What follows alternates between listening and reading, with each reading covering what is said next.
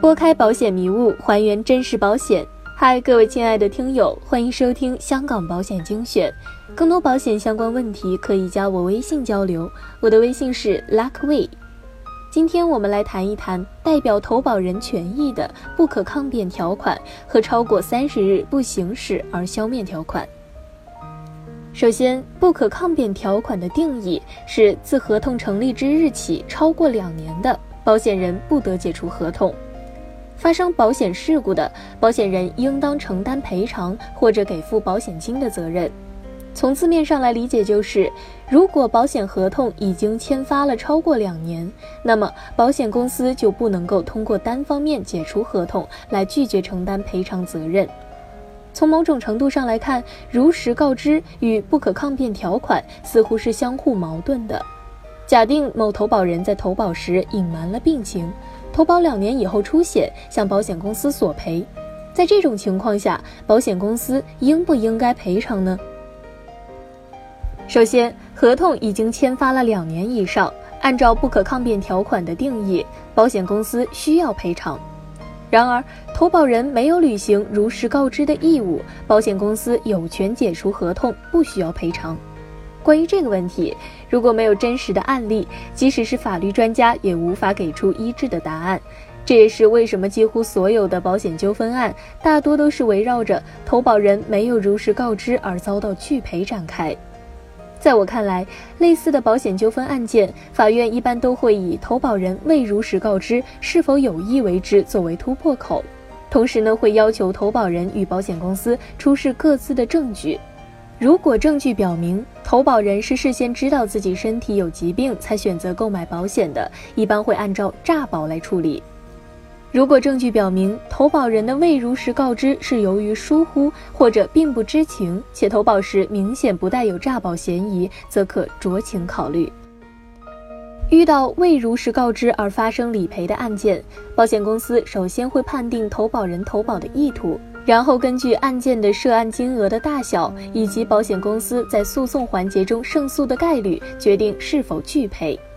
这里也分两种情况：第一种，如果保险公司的调查结果显示，投保人在投保前清清楚楚地知道自己患有某种疾病，而且该疾病与之后的索赔是有直接关联的，就一定会被定义为诈保。在这种情况下，保险公司一定会拒绝赔偿。而且，即使投保人起诉保险公司，想要胜诉的可能性也非常的小。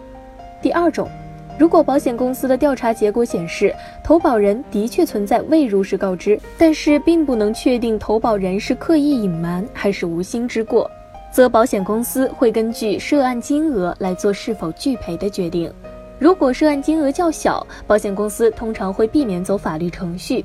一呢是有利于公司的声誉，二是避免案件的调查结果对公司不利，而需要同时承担赔偿与高额诉讼费用的支出。讲了这么多，我也举一个通俗易懂的例子：某投保人曾经在体检中查出患有轻度的脂肪肝，医生给出的建议是，只要投保人注意饮食、多做运动，则无需特别关注此疾病。投保人在投保的时候，并没有认为轻度的脂肪肝会对其核保有影响，因此呢就没有上报，并且投保人之后确实有锻炼身体，脂肪肝呢也随之消失。可是若干年以后，投保人患上了大肠癌，向保险公司提出索偿。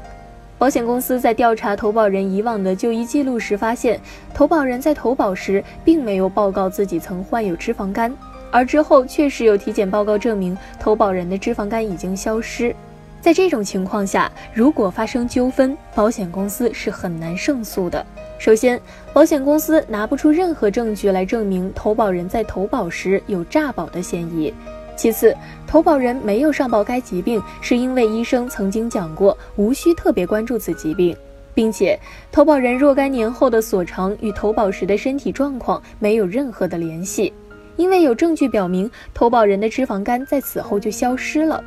在正常的情况下，法律一般会偏向保障弱势一方，也就是投保人的利益。因此，在这种情况下，保险公司一般会选择直接赔偿来避免纠纷。相信通过上面的解释，大家应该可以理解不可抗辩条款存在的意义。假如没有这个条款，只要投保人没有如实告知，则按照法律，保险公司一定有理由拒赔。然而，不可抗辩条款的存在，为弱势的一方投保人争取到了少许的权益，使保险公司无法将如实告知作为自己的霸王条款，收了保费却不赔偿那些本来应该赔偿的案件。然而，不可抗辩条款存在的意义，绝对不是鼓励大家在投保时隐瞒病史。一般来说，如果一个案件进入了法律纠纷环节，真的是劳民伤财，往往会落得赔了夫人又伤兵的境地。因此，为了不给未来的索赔埋下隐患，在购买保险时，对过往的病史一定要做到如实告知。那么，什么又是超过三十日不行使而消灭呢？它的定义为，自保险人知道有解除事由之日起，超过三十日不行使而消灭。这个条款实际上是单纯的为了保障投保人的权益而设定的，理解起来也很简单。举个例子，某投保人因为出险向保险公司申请索赔。自保险公司收到理赔申请三十天内，如果保险公司未能查出投保人曾经有未如实告知的事实，或者是查出了事实，但是在三十天内没有下达任何的拒赔通知，则无论投保人在投保时隐瞒了多少事实，保险公司也必须赔付。所以说，拖延是一种病，得治。对于保险公司来说，也不例外。假如你现在还在为买保险的事情犹豫拖拉，我建议你赶紧行动，不要等到身体检查出小毛病了以后再投保，还有为了如实告知的事情无比纠结。好了，本期的节目就是这些，个人及家庭保障方案设计、美元资产配置规划，免费获取香港保险产品建议书，了解赴香港投保流程，都可以加我微信 Luckway 交流。